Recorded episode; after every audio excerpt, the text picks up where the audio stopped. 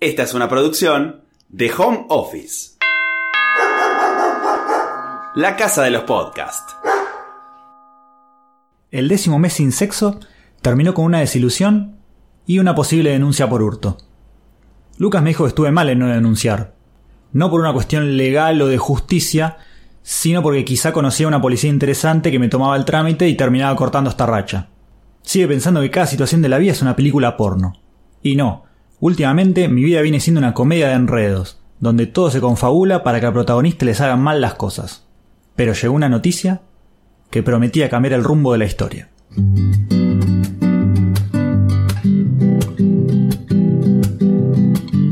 Me llamo Agustín, tengo 29 años y llevo 10 meses sin coger.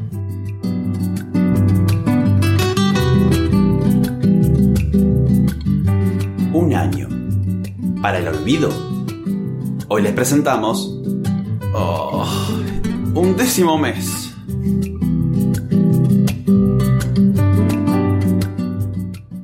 Che, mira esto que me acaba de llegar. Pato nos invita a su casamiento este fin de semana. Si está en último momento se le debe haber caído algún invitado o algo. Ah, no, pero yo no soy plan B de nadie, yo no pienso ir. Van a estar todas las amigas bailarinas de la novia, ¿eh? Listo, decirle que vamos. Eh, digo, es más, Agus, es tu oportunidad, digo, no puedes fallar. Sí, va a fallar. Lo que me intriga es saber de qué manera. Ah, pero con esa actitud no vas a llegar a ningún lado. Decíalo con fuerza y el universo y la ley Lucas, atracción. callate.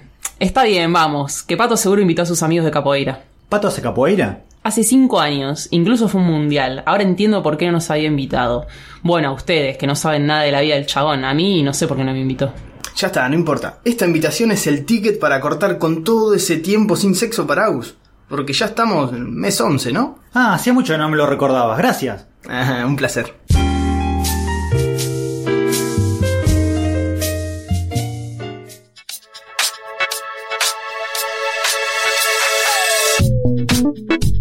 El casamiento viene medio choto, ¿no? Pero qué manera de comer. Casi que estoy para ir a dormir. Sí, es un embole, pero bueno, ya empieza el cachengue y la barra libre.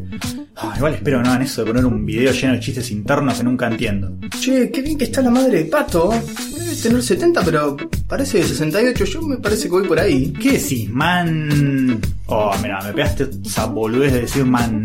Ay, lo único que faltaba. Me tengo que escapar de acá. Ahora cuando empiece el bailongo me voy a menear con los pibes de capoeira.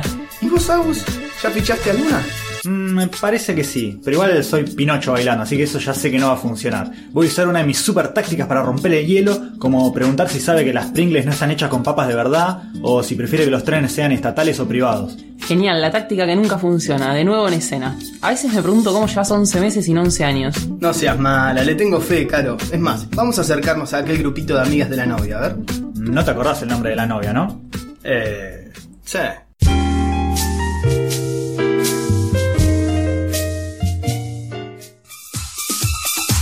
Che, man, hoy sí cogemos todo.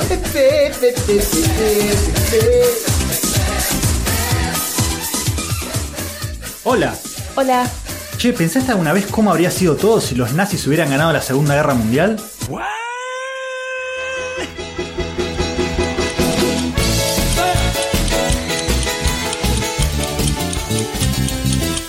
Yo soy Gilda.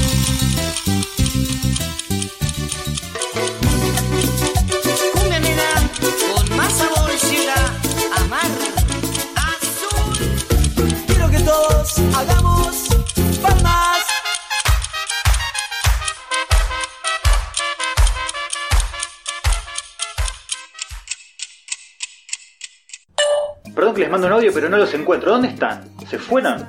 Son las 3 de la mañana recién. Yo vine a casa de uno de los capoeiras, pero estamos en un Uber volviendo a la fiesta. ¿Qué pasó?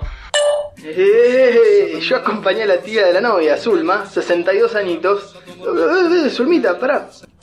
Perdón, che, se cortó. En un toque llego también. Agus, ¿cómo fue todo con la chica con la que hablabas? Parecía que venía bien, ¿no? ¿Nos podés adelantar algo? Venía todo re bien. Romina se llama. Hablamos una bocha de la Segunda Guerra Mundial y de otras cosas. Eh, ella tampoco era muy de bailar, así que bueno, eh, porque no era del grupito de las bailarinas. Así que nos quedamos charlando, tomando Fernet. En un momento se le aflojó un poco la lengua y me dijo que este es su undécimo mes sin coger, que viene intentando y siempre sale algo mal, que tiene dos amigos que la joden con hacer una serie sobre eso. Bueno, igual ellos la quieren hacer de televisión, se ve que tienen más presupuesto. Eh, bueno, le terminé diciendo que yo estoy en la misma y que era nuestra oportunidad de romper la maldición. Se copó, fuimos a unos árboles ahí a la vueltita en el patio, medio oscuro. Chape va, chape viene, ella me bajó el cierre, se agachó. Y no sé si ahí se mareó o qué había tomado, qué onda, pero se agachó como estaba. ¡Pum! Me vomitó encima, camisa, pantalón, todo enchastrado, un asco. Para un cachito y después, ¡pum! De vuelta. Ahora también los zapatos, pobre pibe, un asco. Todos los pedazos de pernil en el vestido. Man, acabas de mandar un audio de dos minutos. Sos un enfermo. Uh, boludo, qué embole, pobre piba, ¿cómo está? Bien, bueno, qué sé yo, no tan mal. Estoy con ella y una amiga ahora. Eh, no sé cómo le consiguieron ropa, pero a mí no, así que estoy peor que cuando a Lucas le vomitó un loro mareado desde el hombro de un viejo subiendo al bondi. Uh, ahí escuché el audio, qué bajón.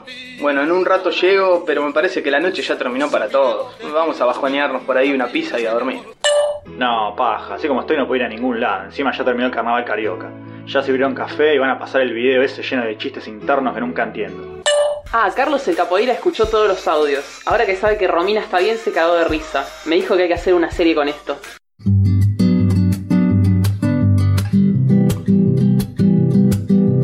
Mientras miraba ese video de casamiento con un montón de gente desconocida, tenía otra vez en el pecho la sensación de haber sido boludeado por el mundo entero. No solo me sentía mal por mí, también por Romina, que era una víctima igual que yo y la había pasado horrible vomitando en el casamiento de la amiga. Mientras tanto, ya acumulaba 11 meses de sequía, y toda esta búsqueda de tan larga y complicada estaba empezando a perder sentido.